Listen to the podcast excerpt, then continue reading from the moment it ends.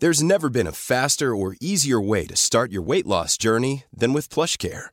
PlushCare accepts most insurance plans and gives you online access to board-certified physicians who can prescribe FDA-approved weight loss medications like Wigovi and Zepbound for those who qualify. Take charge of your health and speak with a board-certified physician about a weight loss plan that's right for you. Get started today at plushcare.com slash weight loss. That's plushcare.com slash weight loss. plushcare.com slash weight loss. One size fits all seemed like a good idea for clothes Nice dress. Uh, it's a it's a t-shirt.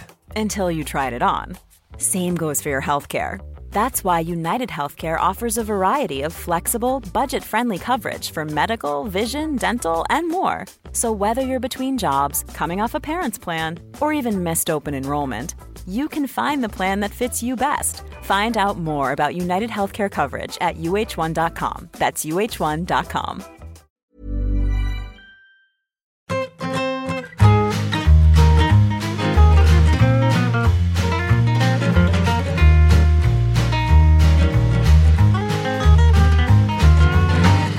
Que yo creo que la gente en deseos de, sobre todo, de saber qué carteles han ganado, porque hicimos una especie de cliffhanger en un programa anterior que no podíamos decir cuáles habían ganado, que vosotros ya ya. lo sabíais, pero yo no. Entonces, eh, contadnos un poco cuáles han sido los premiados. Pues en esos maravillosos premios que, que dimos en Cuenca, los premiados fueron el cartel de una película española que se llama Secaderos, un cartel ilustración de ilustradora María Medem, arreglado por, por un compañero suyo que hacía la composición y las tipografías. Y el, el apartado internacional, sorpresa, frente a Hollywood y la maquinaria de, del poder, una película que se llama Los Colonos, un cartel bastante chulo, muy cruz novillo, con una oreja cortada y Hmm. ilustración al poder. Sí, para el próximo año a lo mejor os podéis plantear una nueva categoría, que es mejor cartel de una película que haya visto alguien. No era fácil entonces, ¿eh? Entonces, igual es desierto. Hmm. Eh, no, Bueno, no. pues desierto, pues deja desierto. Pero bueno, yo, yo por echar una mano. no, no, se nota, se nota. Todas las ideas son buenas, Claro. Bueno, son bien eso- recibidas. eso ya, sí. ya tenemos, ya tenemos Buenas- una categoría buenas no. nueva. Ya tenemos una categoría nueva, de hecho, para el año que viene. ¿Ah, sí? Es cartel. Ah, sí, Pache, eso no sé, me parece que no te lo había dicho. Cartel de festival de cine. Ah, mira, Ah, muy bien. muy guapo eso. Porque Muy además los festivales sí que se gastan la pasta en contratar a diseñadores, que casi todas las distribuidoras no hacen eso, que es un, po- un poco el motivo también de, que, de dar el premio, que, que la gente se gaste la pasta en contratar diseñadores para hacer buenos carteles. Sí, Valencia tiene festival de cine, ¿verdad? Tiene Festival de Cine La Mostra del Mediterráneo y Sí. tiene uno muy chulo que es de la cabina de mediometrajes. Ah, No de cortos ni de largos, de de medios. mediometrajes. Mm. Pues, oye, me encantaría ver a Pacheco el año que viene entregándole un premio al Caricato, ¿eh? Eso podría ser histórico. podemos empezar a hacer lobby. ¿Eh, Pach? ¿Te Hombre, imaginas? Se- sería para mí, bueno, pues alcanzar o- otro cenit profesional, ¿no? Pero Uno más. no más la cumbre, ¿no? Escalada. Las Eh, ocho montañas. Que no hemos comentado aquí, por cierto, y tenía yo gran interés, el paso de nuestro amigo Juan Liverpool por el partidazo Oh, de es Cope. verdad. Yo lo he pillado tarde eso. Yo os avisé porque justo acabábamos de grabar ese día un programa y os puse un mensaje. Está Juan en, el partidazo y no tuve feedback ninguno por vuestra parte, entonces no sé qué os ha parecido. Yo lo vi al día siguiente en un corte y que era la cosa esa que un poco él contaba qué es lo que hacía, que estaba oyendo programas de hace 30 años, ¿no? Sí. Pero no, no sé muy bien, cuéntanos, ¿por, por qué estuvo ahí? Bueno, eh, estuvo porque, mm, bueno, esto me lo ha contado él. Fue a hacer una visita a, a la emisora por otros temas y, le, y más o menos le cogieron ahí de las solapas y le dijeron, oye, tú tienes una entrevista. Y lo metieron ahí para el estudio, más o menos, más o menos. Bueno, igual, eh, igual no se hizo de rogar tanto como él me hace creer a mí, ¿sabes? Pero, Pero bueno, estuvo, estuvo muy bien, la verdad, que, que fue original. Nos preguntó mucha gente, oye, ¿este que está en la COPE es vuestro amigo el que... escu-?" Pues claro, o sea, es que no va a haber dos personas que hagan eso. Tampoco- Escucharse los tampoco- programas de hace tampoco- 20 años. Tampoco tan amigo. Tampoco tan Pero amigo. Hay que decir las cosas como son. Eso, Ah. eso. Conocidillo. Muy crítico con este programa, por cierto. Referenciado, si acaso, pero no. Pero nada Y, más. eh, ¿y ha- hace diferenciación entre programas normales y programas euro, él o no? Ni siquiera, ¿no? No sé. Yo es que no es Patch habla. machaca siempre. No, no, no, dice que es toda una mierda, ¿no? O sea, y creo que, creo que tiene más razón que, que, que los que lo digan en sentido contrario, que les gusta. Yo creo que es. O sea, estamos en una, una vorágine que nos lleva hacia. O sea, por ejemplo, hoy todo lo que sea que este problema, este programa dura, dure más de 25 minutos, me parecerá un insulto al espectador. Me encanta que directamente has dicho este problema en vez de este programa, ¿eh? Bueno, también. Otros que tienen un problema, eh, pero yo creo que no es un problema. Creo que, bueno, creo que, creo que al final está bien.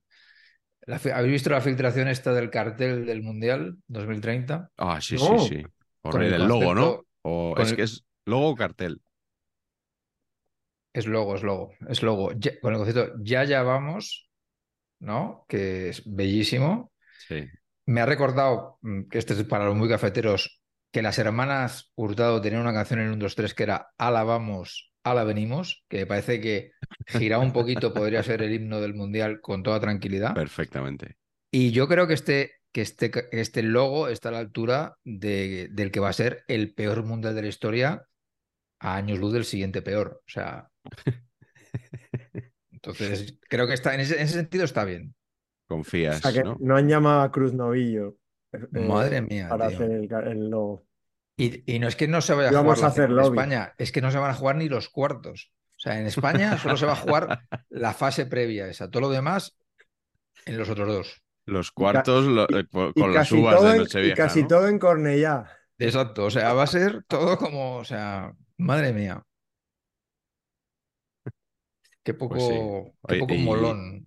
Y hablando de logos, eh, el Valladolid que re- Ah, recupera el Real Valladolid la próxima temporada, recupera su escudo de hace dos. Porque a la gente no le ha gustado, igual que va a hacer el Atlético de Madrid, solo que el, el Real Valladolid no ha tardado tanto. Eh, con lo cual el Real Valladolid mm, volverá a tener uno de los escudos más feos de, de todo el fútbol español. Pero bueno, es el que ellos quieren. Yo también os digo que todo bien con la democracia. Fenomenal. Pero ese tipo de cosas, si las pones a votación, es imposible que salga la nueva. Para mí me parece imposi- imposible. O sea, ya le puedes sí. poner el mejor escudo del mundo diseñado por quien digáis. Es imposible. A la gente le va a gustar más el que había. Imposible. Entonces, Sí. una vez que lo pones a votación, hemos terminado. No lo hagas. O sea, Mm. si lo vas a someter a votación popular, A No, todo esto, dos consideraciones sobre la heráldica. Punto número uno, nada de acuerdo, el, li- el- el escudo del Valladolid era muy bonito y el nuevo es espantoso, el nuevo es horrible. El nuevo, es- el es horrible. Eso Punto de número dos, punto número dos. Una modernización de un escudo no significa que el escudo original no sea importante para un club. Y eso debería quedar clarísimo. El escudo original será siempre el escudo original. Lo que hay que entender es que hay eh, que usar ese escudo original para multitud de cosas Mm. que la vida moderna requiere Claro. y que realmente muchas veces, a lo mejor no en el 100% de los casos, igual me estoy metiendo en temas de mi querido Patch, eh, No. necesitan una modernización o necesitan es. una actualización. este es un Y caso eso- claro. ¿eh? Es, exacto, y es una combinación, igual que el escudo del Atlético de Madrid. El escudo del Atlético de Madrid original será siempre ese. El que Mm. ahora en la camiseta nueva de eso, a lo mejor pueden utilizar otro tipo de escudo, porque los escudos, por ejemplo, ya no se graban. Y eso ya hace que, que si no, es que es muy cutre. Es que queda muy cutre el escudo antiguo eh, que, eh, con la impresión esa moderna sobre plástico, quedaría, quedaría como, vamos, de, de- de- de más falso que, que un duro de madera. Con lo cual creo que hay que calmarse también un poco con eso. O sea, mm, me da la sensación que, Mm. que es como la camiseta. Es que si no estaríamos jugando con la misma camiseta. Yo creo que ahí lo entendemos perfectamente. Que los colores originales son y que hay variaciones. Algunas probablemente, como por ejemplo yo la vez que el Barça se puso rayas horizontales, me parece que no, no, que no procede. Y fíjate que estoy intentando proteger la esencia del Barcelona. Me parece que no procede. Y si el español lo hiciera, no me gustaría pero, pero creo que hay que tener un poquito de consideración hacia la- los usos y costumbres o los usos modernos del diseño, ¿no?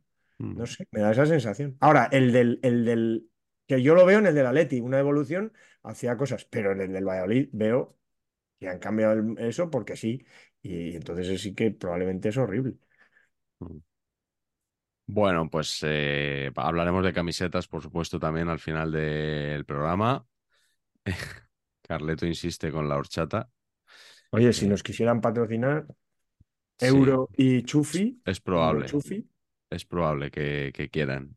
Lo A mí que- conceptualmente me parece que es una bebida estupenda para tragar este programa. O sea, que quiere decir, conceptualmente está muy cerca de perfecto. O sea, es probable que cierto- Chufi quiera patrocinarnos, solo que todavía no lo saben. eso es posible. Bueno, Por cierto, hoy- cualquiera de esos que se quejan del escudo del Valladolid cambiarían a haber puntuado en el campo del Villarreal B. eh, en otra, en otra semana en la que los cinco primeros de segunda no ha ganado ninguno, ¿no? O sea, es que, es, que el, el Leganés lleva como desde que se puso primero seis jornadas sin ganar y sigue primero. vaya ruina. Perdón por el paréntesis. Nada, nada. Son mis, son mis preocupaciones. Estamos muy pegados a actualidad siempre. Eh, ha llegado Quique Sánchez Flores al Sevilla también. No sé si queréis comentar vosotros que lo habéis tenido ahí en, en Cornellá. Si veis que es el hombre. Muy bien. Tiene llegadas de, llegadas de caballo y salidas de borrico, ¿eh? Perdón por el símil, pero cuando llegó al español también todo era qué maravilla, ah, la historia, no sé qué, tal. Aquí también creo que era socio de pequeño. Sí. Bueno, Es el. Morata de los banquillos, Quique. a ver. Puede ser. Mm. Bueno, eh, ataos los machos, sobre todo tú, Patch, porque me ha advertido Carleto que la Eurocopa 72 es probablemente la más grisácea de la historia. Es el adjetivo que se ha permitido porque no se ha atrevido a decir infumable. Claro. ¿Qué te parece? Parece un Tengo drama, que pero- decir que hoy, le- hoy le valoro mucho el esfuerzo a, Anto- a mi amigo Antonio Pacheco, Sí. que esté El- aquí hoy. El hecho de haberme presentado a jugar este partido dice, mucho de mi persona. Pues Mucho amigo Antonio Pacheco, pero a Eurocopa por año y no lo has perdonado ni siquiera en este caso. O sea que Eh, eh, claro. Y lo bien que lo estoy pasando. Sí, Pues sí, si esto empezó para distraerme a mí. sí, sí, sí. Sí, empezó para distraerte a ti y va a acabar con, con nosotros distrayéndote a ti también. Exactamente. Bueno, vamos a viajar a 1972, como siempre, con el repaso Garci, que tengo aquí preparado, que cada día es menos repaso Garci y más lista de nacimientos. Pero bueno, es lo que, es lo que quiere la audiencia. Lo que quiere el público hay que dárselo y Exactamente. poco más. y dejaos de, y dejaos de historias. En 1972, en Irlanda del Norte. Pensaba que ibas a hacer lo del equipo A. No, no, no, no, me el lo sé, inicio además. del equipo A.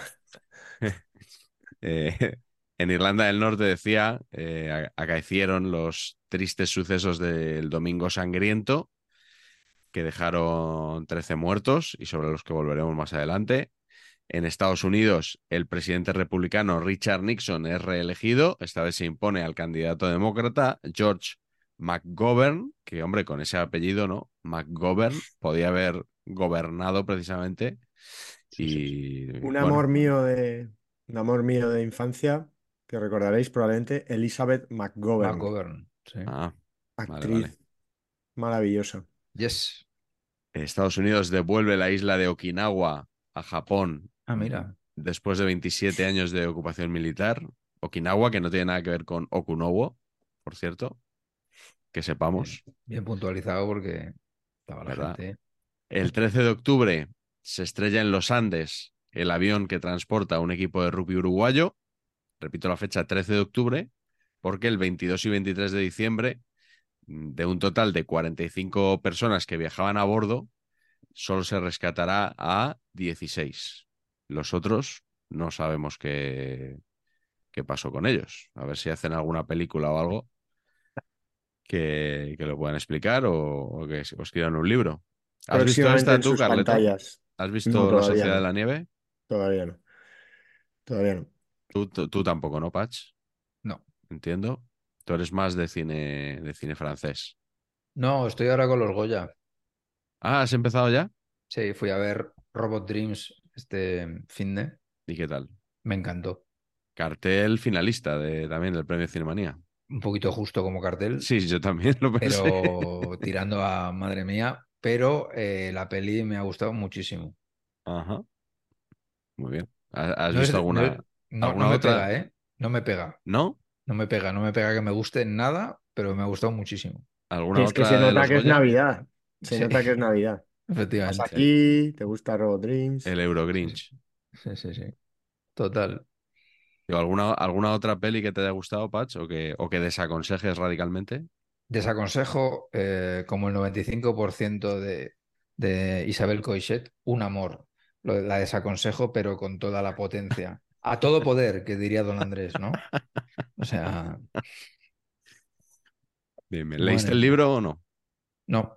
Ah. No, y le voy a meter mano, porque me parece que la historia puede ser interesante. El Eh, libro, el libro yo creo que está bien, ¿eh? Pero es que está todo, está todo. Bueno, es que el universo Coixet no, no. Yo tampoco la he visto, no la puedo defender. Ah, mira. Mejor.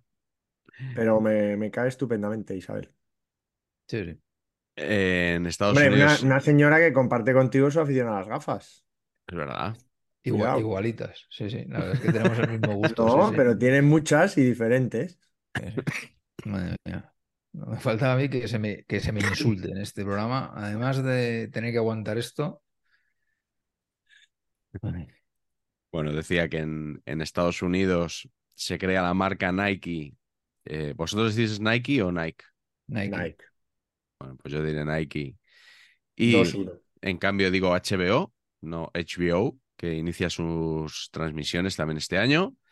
En cine, Cabaret, dirigida por Bob Foss, se convierte en uno de los grandes musicales de todos los tiempos y consigue ocho premios de la Academia. Welcome and bienvenido, welcome. Ahí está, ahí está, sí señor. El Oscar a la mejor película es para El Padrino. No sé si te animas aquí con la partitura de Nino Rota, Carleto. No se atreve. Estoy Eh, sintiendo su perfume embriagador. Y también se estrena El último tango en París, así que Marlon Brando a tope este año. Y la película mítica que quiero desmitificar, como hago siempre todos los años, para que luego me digan en los comentarios que no tengo ni idea de cine, es Gritos y susurros del presunto maestro Ingmar Bergman. Ingemar. No lo he visto. Eh, película absolutamente Ingemar, ¿eh? Si pronunciamos intragable. Si pronunciamos Nike, pronunciamos Ingemar. Es ¿no? que el sueco no, no lo controlo tanto. Nike, Nike, Nike. Y. Y no sé, bueno, no sé qué. Iba a decir algo, algún palo gratuito a, a- a gritos y susurros, que probablemente a su lado le- Un amor de Isabel Cochet es una obra maestra. Probablemente. Probablemente. Como de, como de eh, fútbol, igual, sabéis igual que de fútbol de cine. En Sapporo, Japón, se inauguran los Juegos Olímpicos de invierno, es decir, los de Paquito, en los que ganó el slalom especial eh, y la medalla de oro correspondiente. En Múnich se celebran los Juegos de verano y ya sabéis que el grupo terrorista Septiembre Negro asesinó a 11 integrantes del equipo olímpico de Israel. El Ajax gana su segunda Copa de Europa consecutiva al vencer 2 2-0 al Inter en la final. Emerson Fittipaldi se corona campeón del mundo de Fórmula 1. Andrés Jimeno eh, gana el torneo de Roland Garros, que él, cuando era comentarista de televisión española, llamaba siempre Roland Garros. Era, era algo muy Qué buen característico. comentarista era Jimeno. me- me Sí, sí, y qué bien me caía. Era encantador, una persona Sí, sí. Desde luego que sí. Eh, Will Chamberlain consigue llegar a 30.000 puntos en la NBA. Mueren eh, este año Eduardo VIII de Reino Unido, que si no me equivoco es el que abdicó. Eh, Maurice Chevalier, Clara Campoamor y Max Aup. Y nacen muchos futbolistas a los que hemos visto jugar, sobre todo en los 90. Lilian Turam, Giuseppe Favalli, Toto Wolf, Raimondas Rumsas, Allen Peternach, Steve McManaman, Najuan Imri, Valeria Maza, Michael Chang, Darren Anderton, Shaquille O'Neal, Karel Poborski, Alejandro Amenábar, Red One, Conchita Martínez, Rivaldo, Carmen Electra, Patricia Manterola, Kiko Narváez, Dwayne Johnson, Rubens Barrichello, Jan Dujardin, Zinedine Zidane, Robbie McEwen, Sofía Vergara, Juanes, Roberto Abondancieri, Ronnie Ekelund, Cameron Díaz, Pavel Nedved, Idris Elba, Marcus Babel, Leticia Ortiz, Liam Gallagher, Alfonso Pérez Muñoz, Gwyneth Paltrow, Eminem, Frederic Dei, Darío Silva, Luis Figo, Florentino Fernández, Antonio Orozco, Abel Xavier, David Belenguer, Vanessa Pagadí, Jude Law, Daniel Amokachi y Gregory Coupé. ¿Algún, ¿Algún nacimiento que os llame la atención? Demasiado futbolista, ¿no? Muchos futbolistas, sí, me han salido. No sé si es que aquí ya. Nos Pues eso, todos. Giuseppe Favalli a lo mejor eh, hace unos años no, no lo hubiera metido, ¿no? Pero aquí ya empezamos, yo creo, en los 90 a ver más ligas y yo creo como que son más, más míticos, ¿no? Los años de Bosman también, los jugadores empiezan a cruzar fronteras más fácilmente y, bueno, pues, pues todos, estos, todos estos han salido. Y por supuesto, Carleto, en 1972 tenemos una nueva edición de este Campeonato de Europa que a Patch le va, bueno, le va a quitar la, le va a costar la salud. Sí, la verdad que, que es de difícil digestión, ¿eh? La verdad que hoy le valoro muchísimo a Pacheco que estemos aquí viendo una Eurocopa que se celebra en un país también tan... Vamos a dejar ahí un, un gap para que cada uno ponga su palabra, Sí. como Pues si, hoy es jueves, ¿no? Que es cuando se estrena este vídeo. esto es Bélgica, Esto es Bélgica. pues Tintín, el chocolate, Teo Custers, eh, alguna- Poquito, eh, el. Anderlecht de mediados de los 80 Jacques y, Brel, ¿no? y la, la plaza de, ¿no? La plaza de Gante, Liejas y Bruja, las plazas que hay en, ese- en esas localidades y, y poco más. No poco sé. más, sí. Pero Un poquito sí, más. del 14 al 18 de Jean-Claude Van Damme. de 1972. No, nunca he sido muy No, yo tampoco, pero bueno. Luego Por le pega hicieron el documental ese que, se, que era el mismo y tal, el JV, JCVD, ¿no? Pues, Era una gilipollez, pero bueno. Que ¿Por qué Bélgica? se celebró. Se celebró en Bélgica, se celebró eh, en tres, en tres lugares, en, en Bruselas en dos estadios, en Amberes y en Lieja. ¿Por qué Bélgica?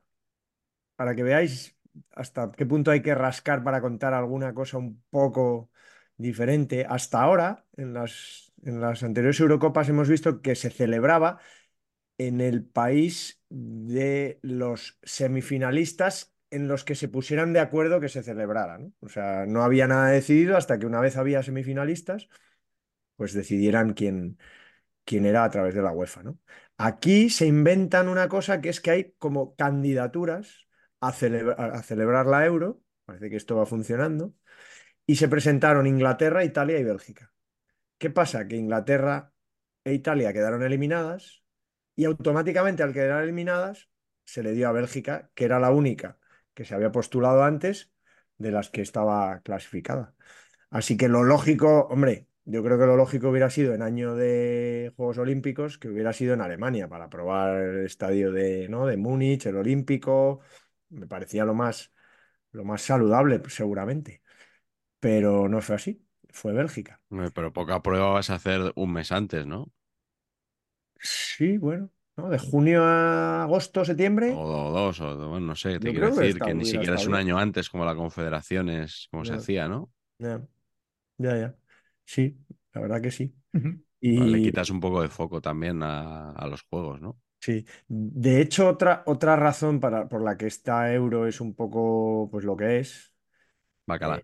eh, es que era como una época en la que todavía no había llegado, a lo mejor, aunque el Ajax ya había ganado dos, dos Copas de Europa, el Feyenoord otra, ¿no? La anterior. Alemania había hecho un buen mundial del 70, con la semifinal esta con Italia y tal, pero todavía no estaba en su cenit, digamos, este fútbol, estaba, estaba apropiándose un poco de, de- de la modernidad, del fútbol. Yo asocio mucho, es verdad que la gente no lo asocia, pero yo asocio mucho tanto el fútbol de Alemania como el de Holanda. Es verdad que Holanda era, que Alemania era más estático y el de Holanda más dinámico, pero es un fútbol donde prima lo físico con un componente un poco diferente a lo que eran los países del este, que eran los que venían dominando. O sea, salimos Sí. de que los países del este se lo comen todo y ahora van a llegar Holanda y Alemania y lo van a petar, ¿no? Y en los Juegos Olímpicos de ese año, de hecho, a los meses, es que seguían estando las cuatro típicas cuatro selecciones, Polonia, Hungría, Alemania Oriental y, y la URSS fueron, fueron los semifinalistas, así que todavía había mucho peso, como veremos luego, de, las, de estas selecciones Mm, del telón de, del lado del telón de acero, ¿no? Del lado oriental. mm. Y tenemos ya cartel oficial, mascota, todo esto, Patch. ¿Tú qué crees? El comisario Megré.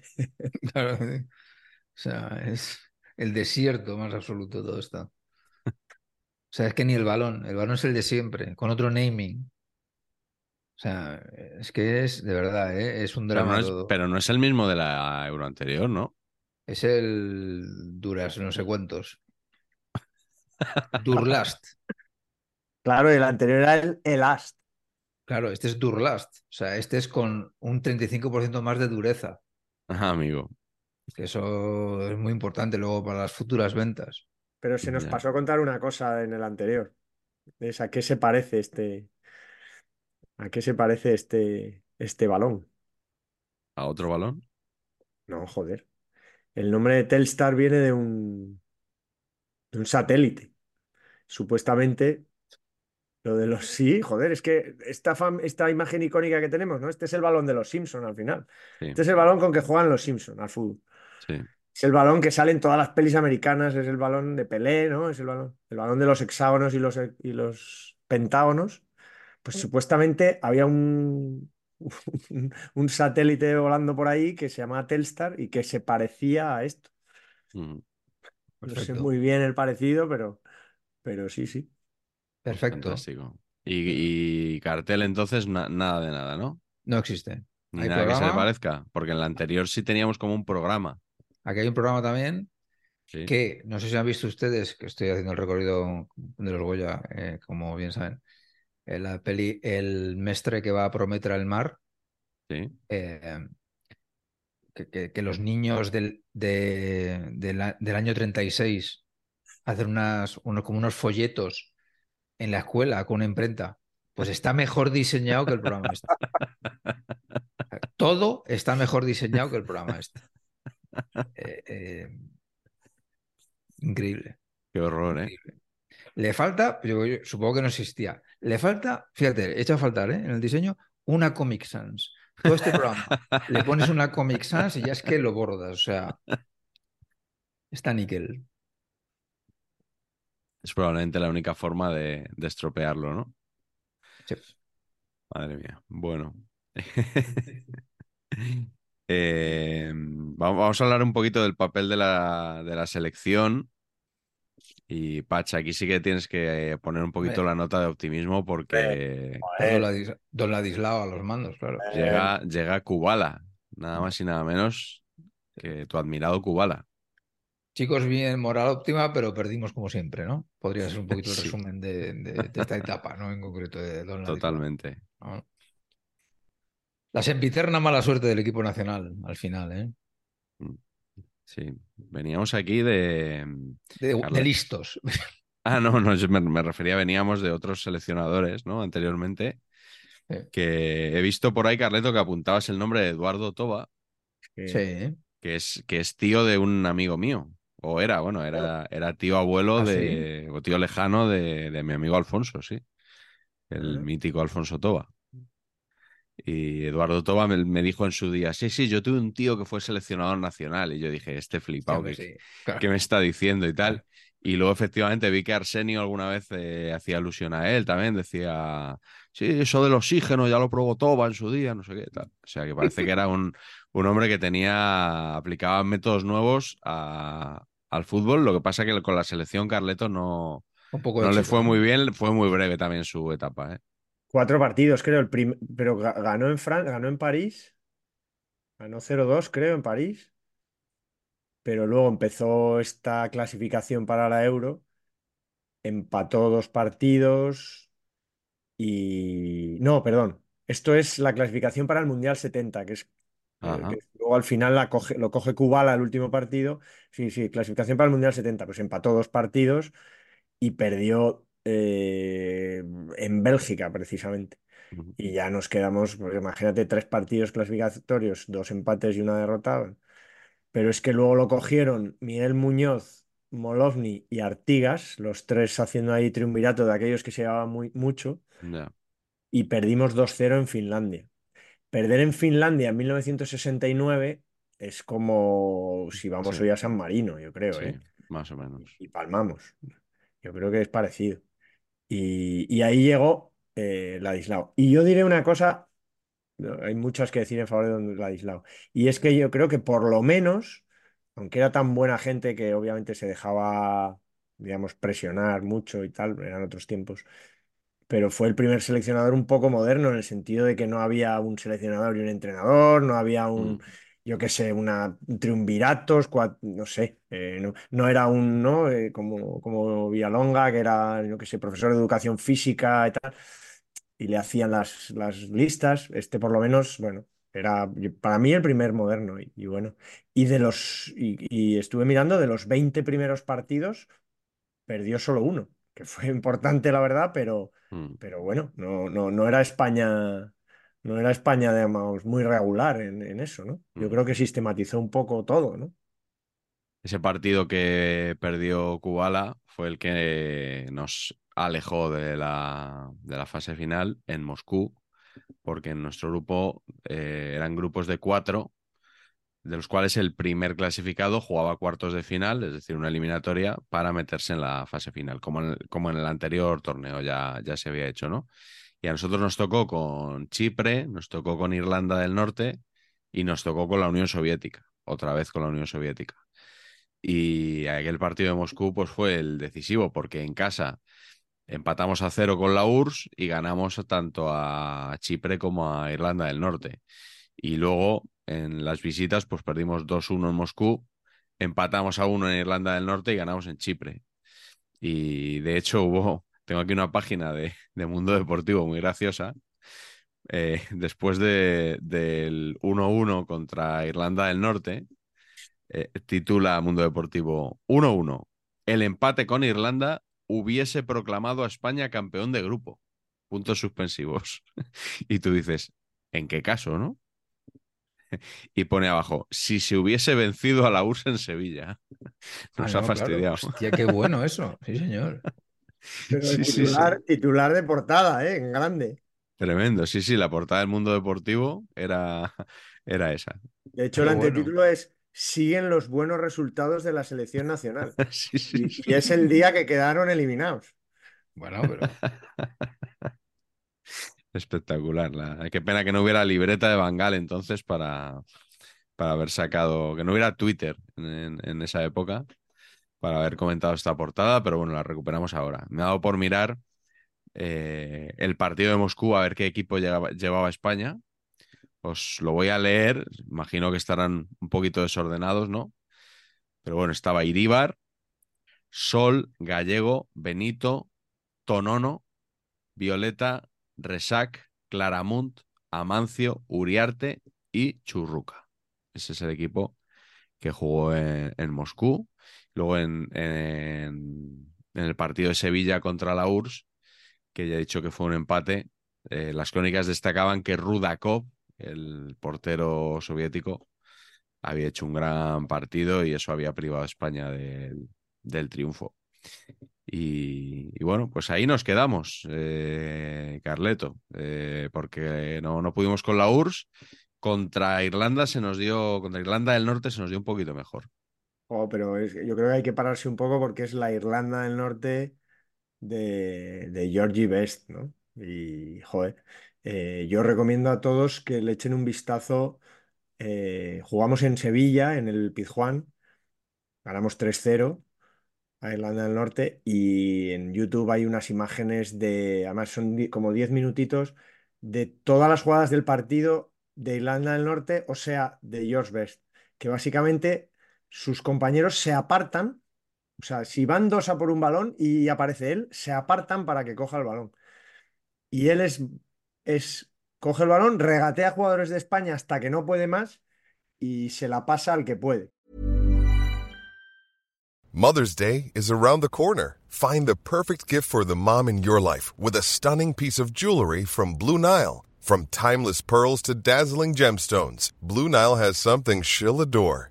Need it fast? Most items can ship overnight. Plus, enjoy guaranteed free shipping and returns. Don't miss our special Mother's Day deals. Save big on the season's most beautiful trends. For a limited time, get up to 50% off by going to BlueNile.com.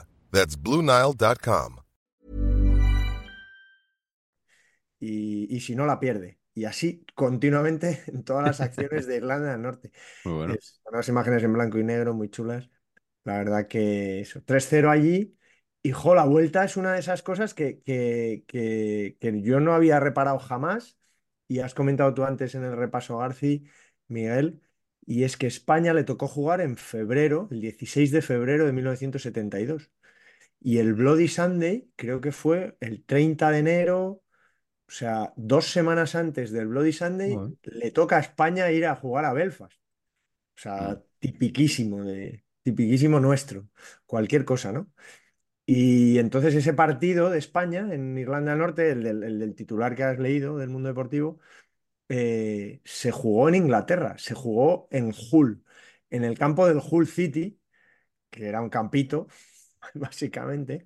Sí. Y, joder, no deja de ser curioso. A mí me, me llama mucho la atención, porque he estado mirando a ver, sobre todo por buscar imágenes de Best o ver si había eso, y, y- y, claro, no, no, probablemente ni se retransmitió o se re- retransmitió fatal. Hay pocas imágenes, hay más del partido de ida en el Pizjuán y en la vuelta, pero que sea justo 15 días después del Bloody Sunday, ¿no? Que, que, Sí, sí. bueno, es muy, muy, muy chulo. ¿no? Es una historia que, que se yo creo que se ha contado poco. ¿eh?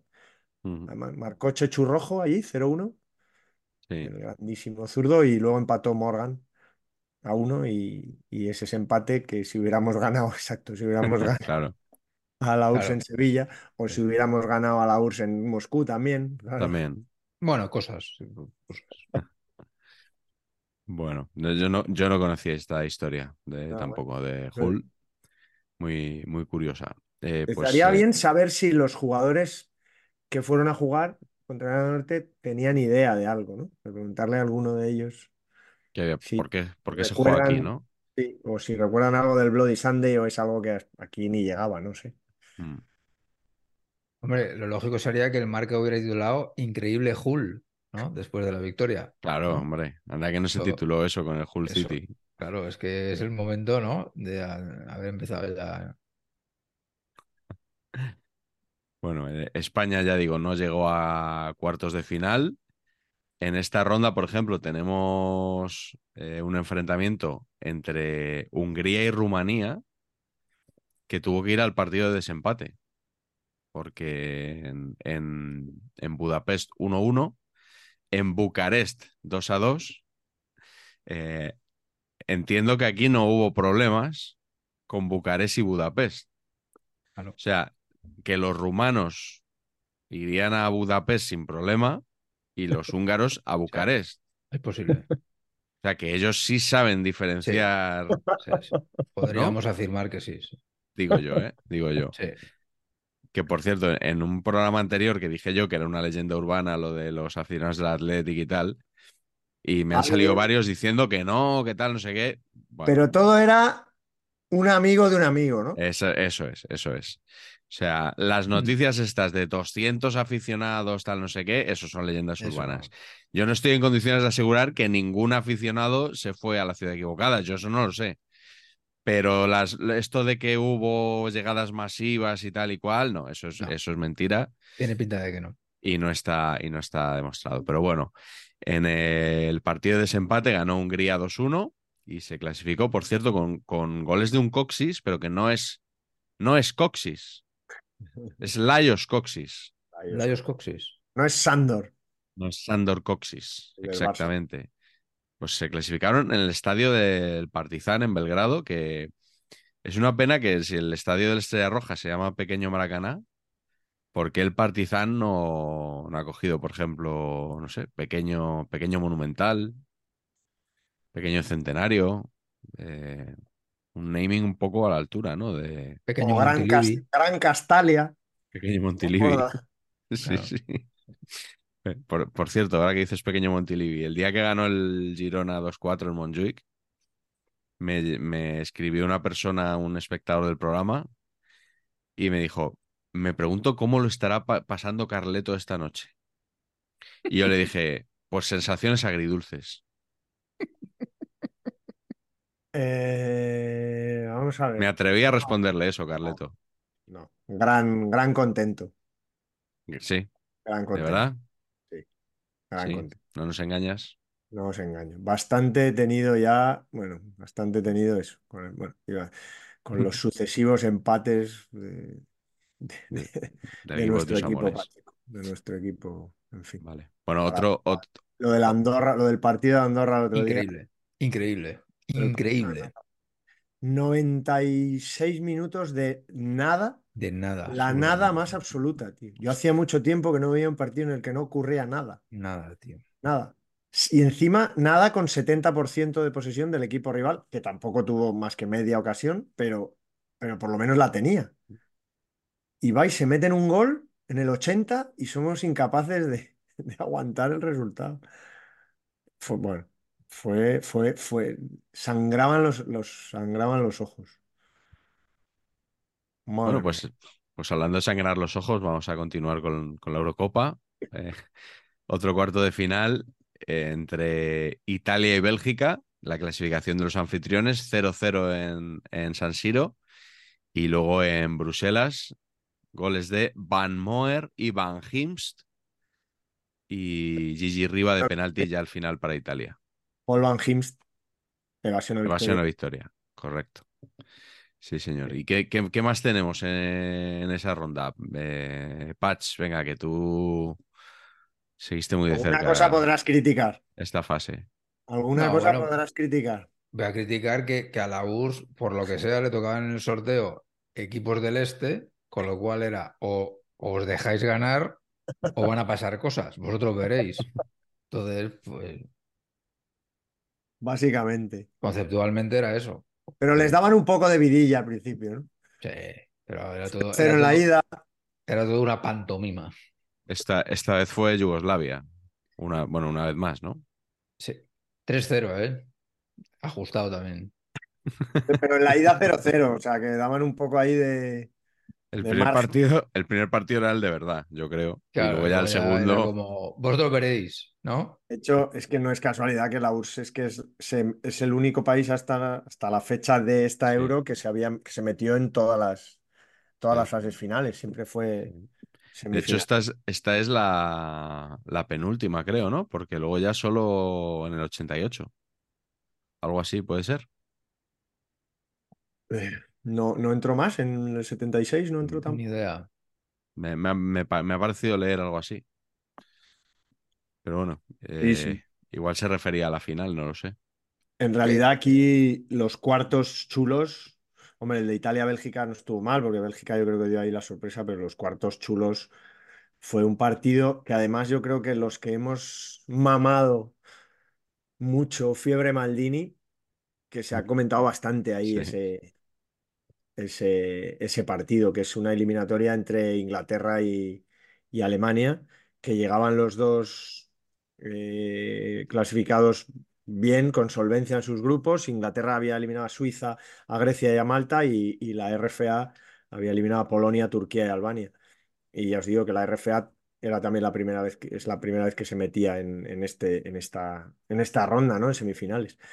Le pegó un repaso en Wembley, le pegó un 1-3 con goles de Gunter Netzer, Uli Jones y sin nombre todos, y Gerd Müller y Francis Lee hizo el, el del honor y que con ese 1-3, vamos, ya dejaron la eliminatoria absolutamente solventada, pero es una eliminatoria muy recordada y, y eso que la hemos visto en unas imágenes chulísimas.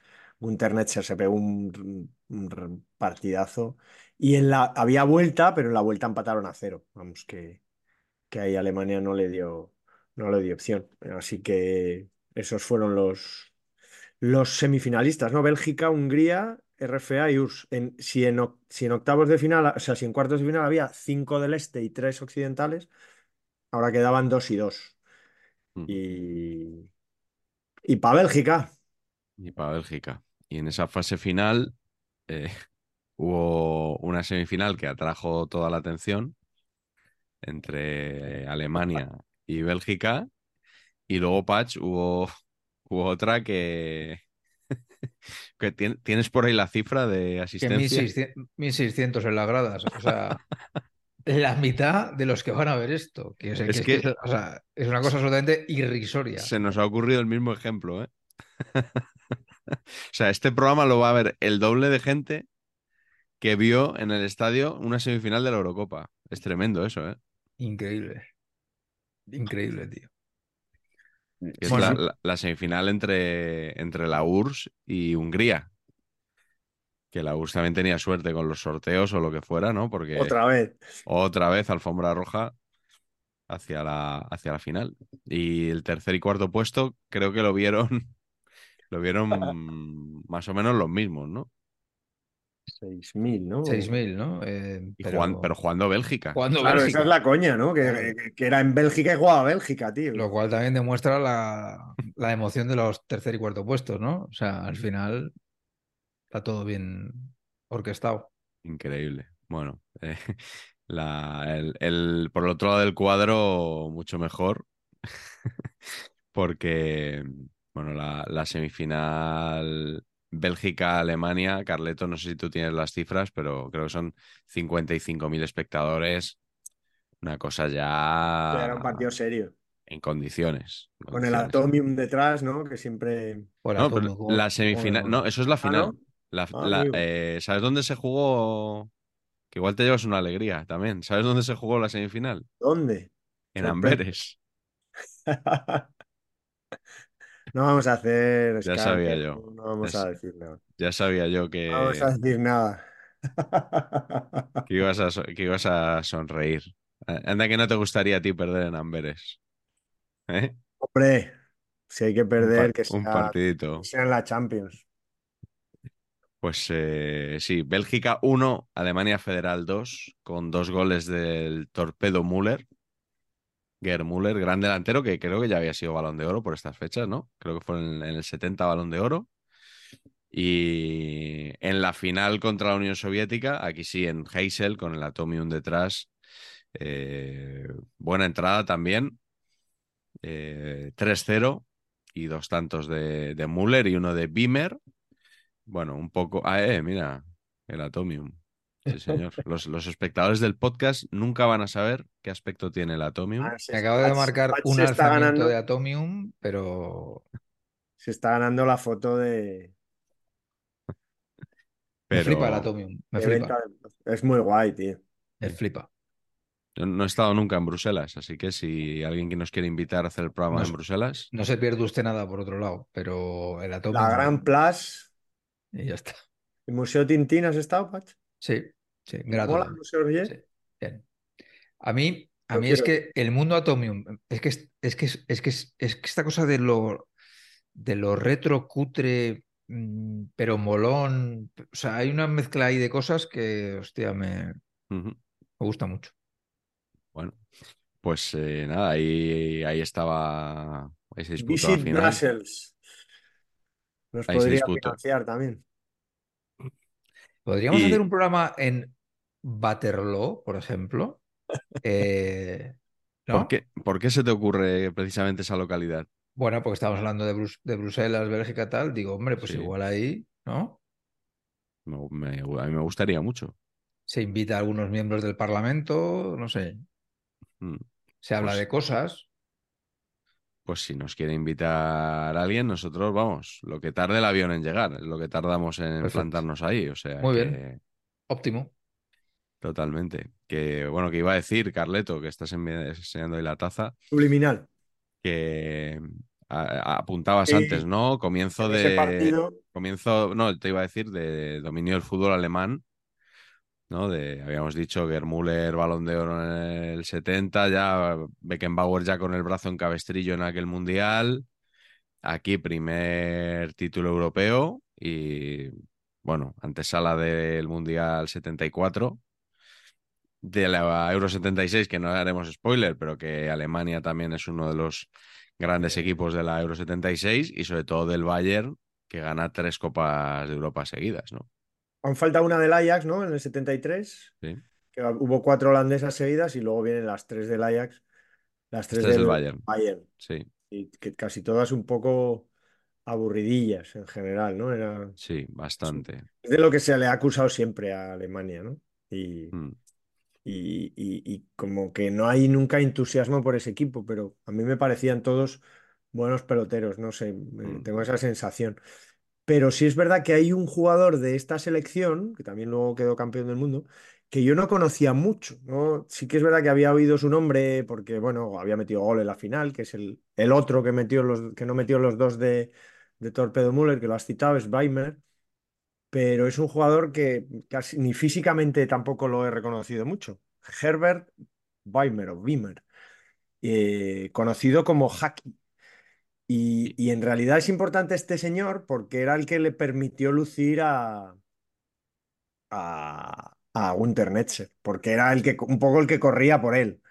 Me da la sensación de que mientras Netzer pues, se movía un poco en el baldosín, eh, o, o por lo menos se movía con balón, este le hacía todo el trabajo y se pegó 12 años a sus espaldas en el, bueno, en menos el periodo que se fue Netzer al Madrid, se fue 12 años a sus espaldas en el Borussia Mönchengladbach, fue un One Club Man y que no One Man Club, Exactamente. tiendo a decirlo. Y, y jugó con la selección pues casi 40 partidos, metió goles también, o sea, pero en el, en el, en el Borussia Mönchengladbach jugó casi 400 partidos, ganó 5 ligas, en los 70 era el equipazo, ¿no? Por cierto, un escudo, hemos hablado antes de escudos, el Borussia Mönchengladbach tiene un escudo romboide maravilloso. Sí. Y este, pues no sé, Haki, me, me, me, me, me mola a veces hacer estos repasos por, por descubrir nombres. Yo luego, eh, luego os cuento otro que yo creo que vosotros probablemente tampoco, por lo menos yo no había oído. Tengo la sensación de que ni hablar, ¿eh? Y pido disculpas a los, a los muy cafeteros. Bueno, no, no pidas disculpas, que aquí todos nos vamos enterando de, de cosillas que ninguno hemos nacido enseñado, como se suele decir. Y probablemente descubramos muchos jugadores en nuestra mítica sección Masters of Naming. Eh, ¿qué, qué os llama por ahí la, la atención? Eh, ¿le, has echado un ojo, Patch, al cartel de este torneo? Sí, bueno, siempre he sido muy fan del que le metió el gol a aquel Atleti, Schwarzenbeck. Schwarzenbeck. Me ha gustado mucho siempre. George Schwarzenbeck, muy bueno. Y, y, de- y juega de central también, ¿no? O sea que buen naming para central, me refiero. O sea, Sí, bien, sí, sí. ajustado. Bien. ¿Es central o delantero centro? Las dos opciones pudieran haber valido perfectamente. Y tiró desde su casa el, el Sí. día de la ¿eh? Madre Mm. mía. Sí. Correcto. Estaba Miguel Reina, ¿no? Que era el portero también en, en Y que esta época de la con selección. Iván, ¿no? Sí, porque en, en el partido contra la URSS de Sevilla creo que jugó Miguel Reina de- en, Y en en la Moscú foto- y. En la foto mítica del partido en Moscú, que España jugó de azul, sa- sabéis que a veces salían los dos porteros, en realidad. Y, y estaban Iríbar y Reina, que jugó Iríbar, creo, en Moscú, y, y Reina de suplente. Mm. No, a mí de la selección, por ejemplo, hay unos cuantos nombres chulos de esa época, ¿no? Mu- Como muy carismáticos, pero me encanta que jugaran juntos Kini y Kino. O sea, Mm. eso, eso, jugaron solo dos partidos, además ninguno, y los dos delanteros y los dos goleadores, ninguno Sí, sí, sí. tuvo mucha Se, suerte. se tenía que hacer y se hizo. Exacto. 0 a 0, el 0 a 0 en casa con la URSS en Sevilla y el, y el 1 1 en Irlanda que hemos dicho antes con gol de Chechu Rojo. Pero ahí coincidieron. Son los dos únicos partidos. Kino creo que jugó siete partidos. Tiene mucho mérito porque jugó en la selección con el Betis en segunda. O sea, fue llamada a la selección por primera vez jugando en segunda división. Creo que metió treinta y tantos goles un año, quedó Pichichi. Y Kini, pues ya sabéis, eh, pero este ya jugó muchos más partidos con la selección, Mm. pero que coincidieran eh, es muy guay. Pero, Pero no, hay un jugador que no conocías, nos habías dicho. jo, tío, yo eh, pido disculpas encima, jugador del Depo, que, que- que me da más rabia por, por- por cercanía y por parentela, ¿no? Pero, pero yo no conocía a Manolete, que no es ni el torero ni el periodista, es el jugador.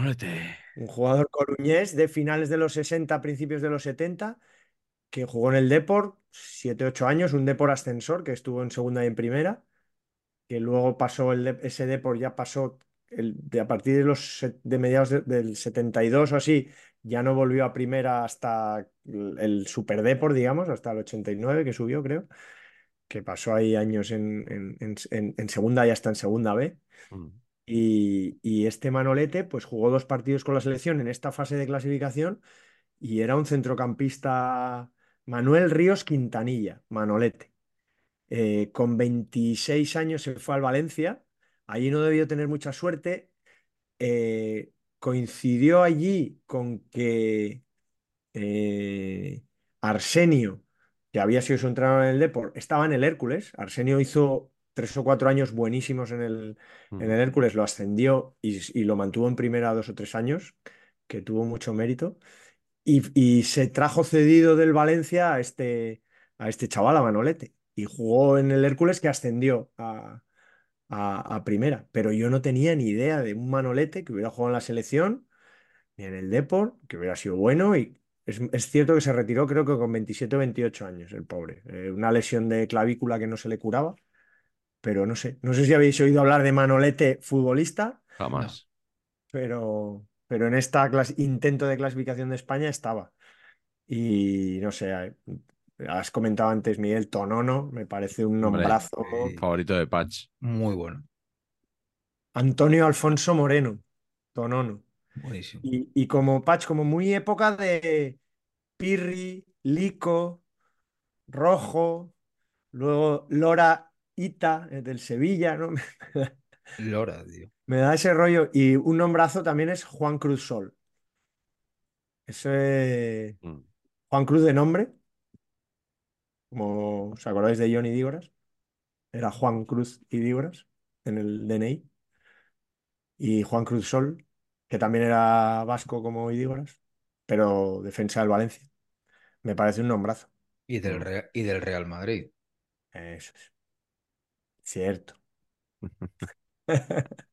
Del Real de Madrid. Que no, y no puede- no po- Violeta le da, le da poesía a cualquier alineación también. ¿eh? Sí. Sí, sí, Violeta. Yo me iba a ir porque es insoslayable uno de los nombres que tenemos en Chipre, que es Nikos Charambolus o Carambolus. Será Carambolus, ¿no? Claro, sí. Sí, sí, sí, tiene que Muy ser. bien, ¿eh? Un poquito personaje de Torrebruno podría ser, de las. ¿No? Nikos Carambolus. Asterix también, Ni los ¿no? Carambolus, ¿no? Sí, Asterix. Chipre, Sí. No, no me cuesta imaginar un Asterix en Chipre con, con Carambolus allí haciendo de anfitrión o algo así. Sí. Y en, en Grecia, en Grecia también hay uno muy bueno, Los Olímpicos. sí, que es Mi- Michalis Kritikopoulos. Joder. Ese podría ser tú, claro. Claro, o sea, es lo que estaba pensando. O sea, Claro. un Miguel que critica en Grecia. Criticopulos me gusta bastante para ti, ¿eh? Paulos me parece buenísimo. Criticopulos, Y que se llama Michalis, que digo yo que será algo parecido a Miguel, ¿no? a él, claro, claro. Sin duda. se lo preguntamos a, a Romero a ver si te la prueba, Criticopulos o no. Pregúntale, él es más de los presocráticos probablemente, pero, Claro, pero sí, sí. pero sí, sí, sí, totalmente. Que le pregunte Carleto el próximo día que coincida con Que él. vayan, sí, sí, sí. Es que él siempre está en la, él siempre está en la cabina. O sea, Siempre no está sé. por ahí. sí. Claro, es que eh, está al pie del cañón. Porque él, él sí que, ¿no? Claro, él sí, Él hace. Ah, él, sí, sí. él- él sí, él sí. Él sí, claro.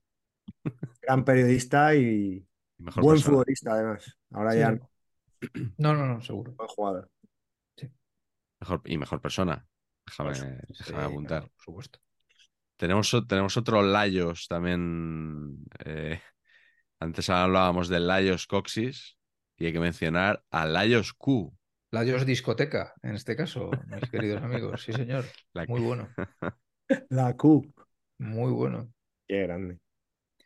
Sí, Eh, hay sí. que decir de Gales a John Benjamin Tosak, porque hay que decirlo, porque me parece un nombrazo. Siempre ha sido un nombrazo. y no- no- no- yo creo que nunca lo hemos. No lo hemos apreciado en su justa Es medida, verdad, ¿verdad? porque los que, eso nos pasa, los que, los que conocemos mm, se les quita el glamour. O sea, por ejemplo, está, está aquí de seleccionador yugoslavo, fútbol es fútbol, ¿eh?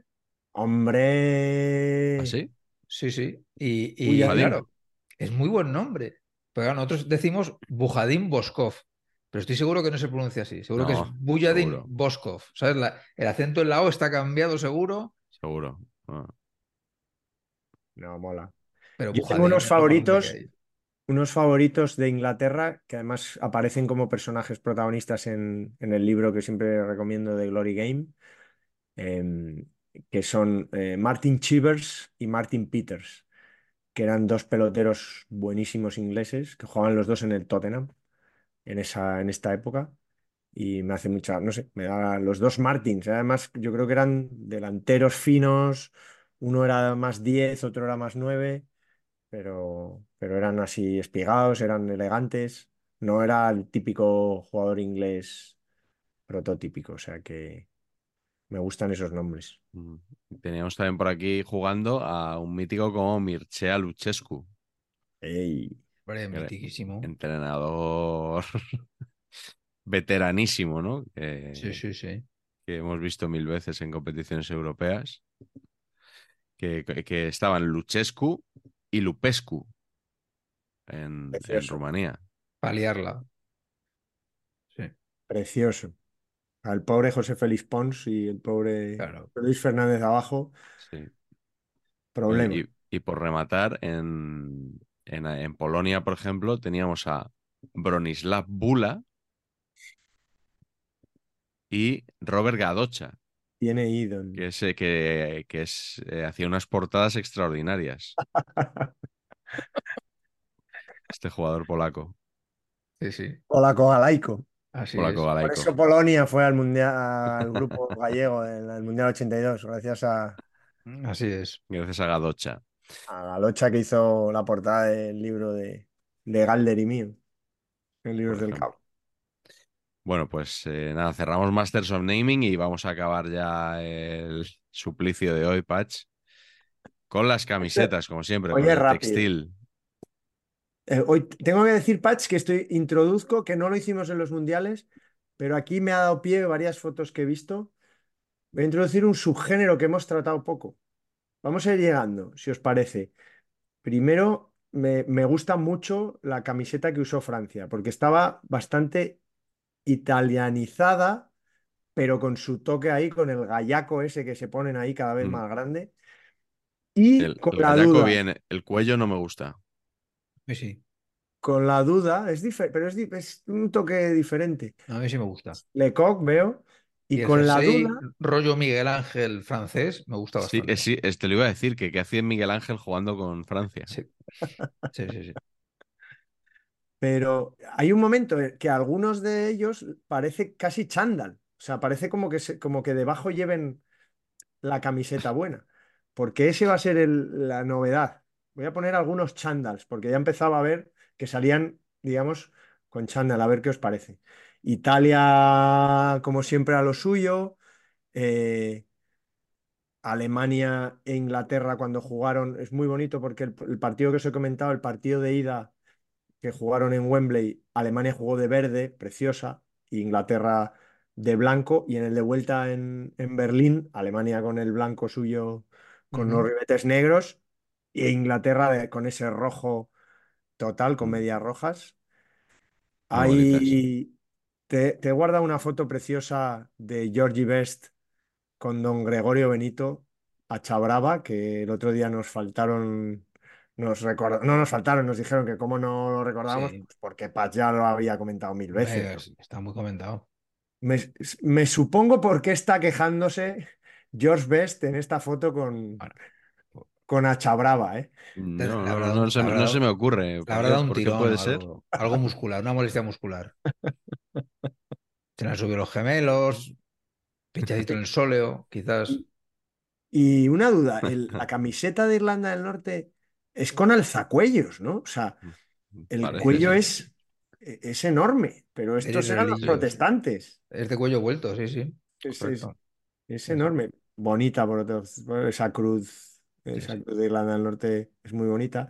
Luego las camisetas de España, pues bueno, un poco en la línea, ¿no? Que, que parece que llevamos la camiseta del pantalón de otro color si vamos de azul. O sea, no se Sí. parece en nada el azul del pantalón y el azul de la camiseta. No, se matan un poco, ¿no? Es que, no, es... Y siempre se nos ve el sudor. O sea, en estas camisetas Sí. de estos años, eh, si habías sudado, eh, vamos, no, Bueno, no, eso yo- podía ser propaganda del régimen perfectamente. no Que se viera el sudor. Cultura del esfuerzo. Eso es. Por cierto, esa portada del mundo deportivo que has comentado del partido de Irlanda, también hicieron una, por eso recordaban, yo creo, ese partido contra Rusia, contra Rus. Y es que le llamaron el partido del siglo a la visita de España Muy original. al estadio Lenin. Mm. Eh, y voy un poco con lo de los chándal. ¿Sabes qué os parece? Chándal, para mí, bastante majo para eso, de Bélgica. Bélgica que a veces tiene extremos. ¿eh? Chándal, a- una- el azul es un poco militar, un poco tal, pero las hechuras Para ser, para ser belga, que tienen posiblemente la- los diseños más feos que hemos visto en los mundiales, pues igual es medio decente. Sí, sí, sí. Y luego os quería enseñar el, uno frente a otro, el de Inglaterra, que sería un poco el de Di Stéfano en al ataque, ¿no? El de Di Stéfano en Sí. Forza Barça. Sí. Y el de. Pero bueno, con el escudo y tal. No sé si es, sería Umbro o Admiral, el de Inglaterra, ¿eh? Pero por ahí andaría. Y yo creo que Umbro. Y el de Adidas de Alemania con bolsillo de guayabera. Maravilloso. Maravilloso. Pero es curioso, ¿no? Que hasta ahora yo creo que no se salía. O sea, aquí rompen a salir con, con chándal, ¿no? Hasta ahora no, no habíamos visto. Yo creo que es por estos años que empiezan a, a, a usar ese, eh, eh, a usarse el chándal. Hay otro también muy bonito de un poco más abajo. Sí, pues eh, si no me, me la he colado, pero de, de Holanda también, muy chulo. Y luego, pues es que las camisetas todavía no hay mucho cambio. La de Cucurru Cucu Paloma, como veis, Mm. es la de siempre. La de Alemania a mí me parece estupenda, ¿no? Sí, Pero puede sí, ser sí. la misma del 70 como la del 74, ¿no? Sí. También cuello generoso, ¿eh? Alemania. es verdad. Es verdad. Pero, pero menos que, por lo menos, ¿no? Bueno, Menos. ahí, ahí, ¿eh? Y la de Inglaterra blanca, por supuesto, con el pantalón azul y medias blancas. A mí me parece una equipación esa. eh, camiseta blanca, pantalón azul, medias blancas. Y el verde de Alemania también bastante. Ese partido Sí. en Wembley me parece Muy bien. elegantísimo. Mm. Así que esto es un poco lo que hay. Yo creo que lo de los chandals es lo más. Ah, y Bélgica, que la hemos visto por ahí, la selección no estaba mal. Estaba, estaba correcto. En e- que, que en las manguitas eh, estuviera la bandera belga entera, me parece para la época bastante fruslería, ¿eh? Bastante negro, amarillo y rojo en los, en los, en los Sí. puños. No eran muñequeras, ¿no? Es No- fantasía eso. No ¿eh? es que jugara cada jugador con dos muñequeras que le, que le ponían ahí, Es verdad. que podría quedar muy bien, por otro lado. ¿Habréis sido vosotros de muñequeras alguna vez? Ni de pulseras. No, never. Yo soy poco de avalorio en general. Mm. Patch sí, sí le gusta un poco ese rollo, ¿no? De Sí, pero muñequera en concreto no. muñequera, ¿no? Muñequera, cinta para el pelo, todo eso no. Pues cinta para el pelo tendría, tendría gracia. En su momento, O sea, sería cinta. En su momento No. se tuvo. momento Sería se cinta, tuvo. pero no para el pelo. Se tuvo la oportunidad y no se, no se utilizó. Sí es. Sí. Bueno, hay jugadores de la NBA que juegan con cinta, llevan la cabeza afeitada y juegan con, Sí. con una cinta, en este caso. Pues, o sea, tiene sentido porque eh, Sí. al sudor, te ¿no? frena- no te frena nada el sudor, claro. Cuando eres con esta complexión capilar, pues efectivamente. De hecho, tiene más sentido hacerlo siendo calvo que con pelo para el, para el tema del sudor. Porque el pelo frena el sudor. ¿Habéis visto a Zidane que le caía el sudor ahí? sí, Me acuerdo, era una cosa es loca. verdad, como le resbalaba siempre por la barbilla ahí, ¿no? Ah, Un tío esforzado. Y eso era Zidane, que tampoco es que fuera, ¿verdad?, el más estajanovista de- del mundo. sí, sí, me llama la atención. Bueno, un éxito esta euro, ¿eh? Como Sí, no, la verdad es que no, hemos, pasado, hemos pasado un rato fantástico, ¿eh? Y, y de verdad, eh, todo aquel que vea este programa a la velocidad normal, yo creo que merece varios monumentos consecutivos. O Si sea, pudieran dar prueba a ellos, podríamos regalarles algo. esto es de 2.5x para adelante, este programa.